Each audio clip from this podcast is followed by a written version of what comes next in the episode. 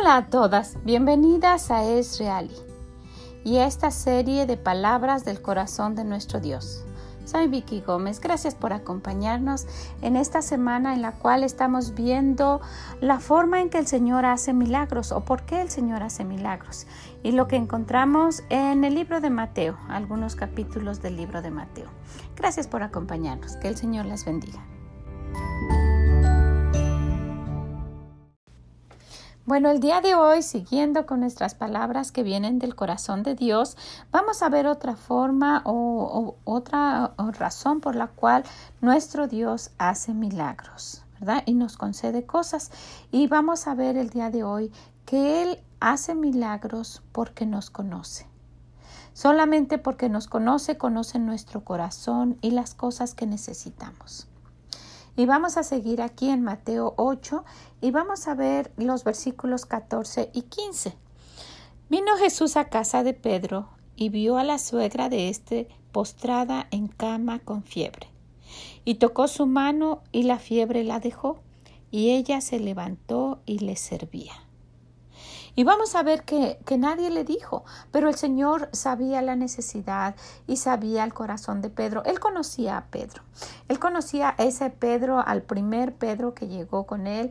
Él conocía al que lo iba a negar. Él conocía al que después iba a predicar. Él, él conocía a ese Pedro desde el principio y hasta el final. Él sabía quién era Él, conocía su corazón y sabía sus necesidades. Y esa es la razón por la cual Dios nos puede contestar a nosotros. Y yo me preguntaría, si Dios viera mi corazón, ¿estaría dispuesto a contestar mis, mis peticiones o, o hacer los milagros que yo necesito aun cuando no se los pido? ¿O también usted? Y sería bueno preguntarnos eso el día de hoy. Em, nosotros sabemos quién era Pedro, ¿verdad? Y no vamos a hablar de él y ya lo conocemos. Pero él no estaba pidiendo en este momento nada. El Señor llegó y vio qué es lo que necesitaba, la necesidad de él, la necesidad de su casa, y el Señor la suplió.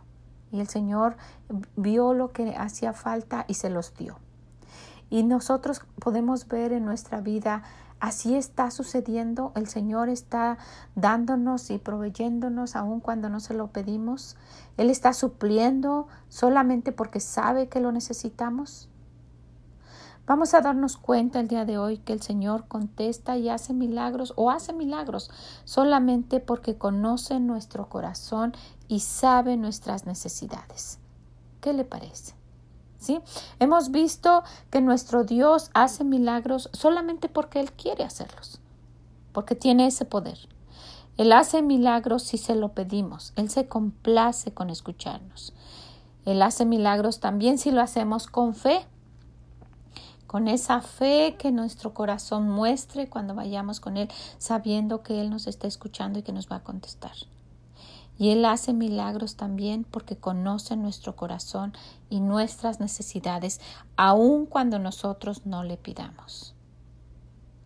Yo sé que usted ha recibido de Dios cosas así, pero pudiera ser constantemente, no una vez por allá que uh, una vez el Señor me contestó. No, esto debería ser, sabe, yo a veces me siento consentida de Dios.